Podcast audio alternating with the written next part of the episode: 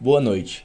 Iremos falar sobre noções básicas sobre algumas situações clínicas e que frequentemente podem ser encontradas na prática do socorrista de vítima de infarto, crise convulsiva, desmaio e AVC.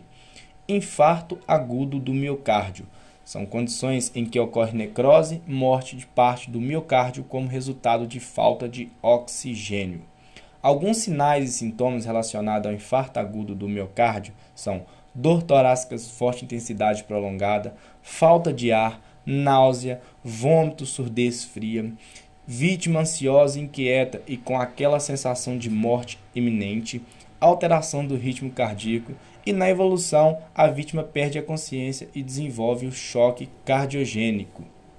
Alguns atendimentos de emergência pré-hospitalar: assegurar as vias aéreas, tranquilizar a vítima, mantê-la confortável em repouso absoluto, não permitir o seu deslocamento e examinar os sinais vitais da vítima com frequência e também monitorização cardíaca. Se tratando do assunto sincope ou desmaio, caracterize-se por qualquer tipo de perda de consciência de curta duração que não necessita de manobras específicas para recuperação o termo lipotimia tem sido utilizado para designar episódio de perda de consciência. A causa fundamental da sincope é a diminuição das atividades cerebral, podendo ser classificada em sincope vasogênica, sincope metabólica, sincope neurogênica. Os atendimentos de emergência pré-hospitalar são mantê-lo deitado, né, a vítima, é, preferencialmente com a cabeça para baixo do corpo, elevando os membros inferiores a mais de 20 centímetros e mantê-lo deitado por alguns minutos até após a recuperação.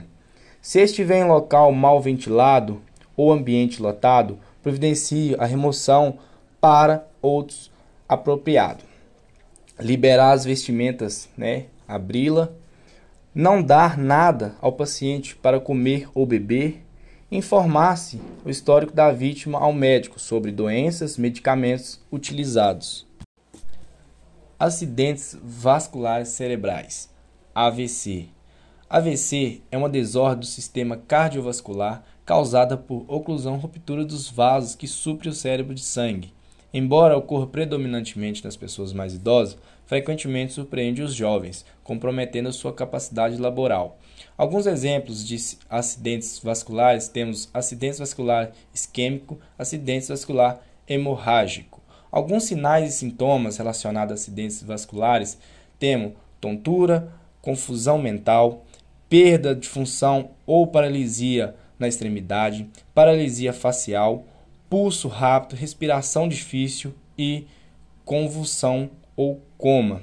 Alguns atendimentos pré-hospitalar temos tranquilizar a vítima e mantê-la em repouso, monitorar os sinais vitais, não oferecer nada via oral e mantê-la aquecida, aguardar a, as orientações dos médicos. Se tratando de um último assunto e não menos importante, vamos falar sobre a crise convulsiva. A convulsão é uma desordem cerebral que durante um breve período de tempo o cérebro deixa de funcionar normalmente e passa a enviar estímulos desordenados ao resto do corpo, iniciando assim a crise convulsiva, também conhecida por ataques. A convulsão é um sintoma comum em uma população geral.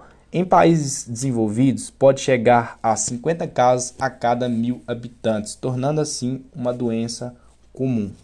Muito obrigado e boa noite.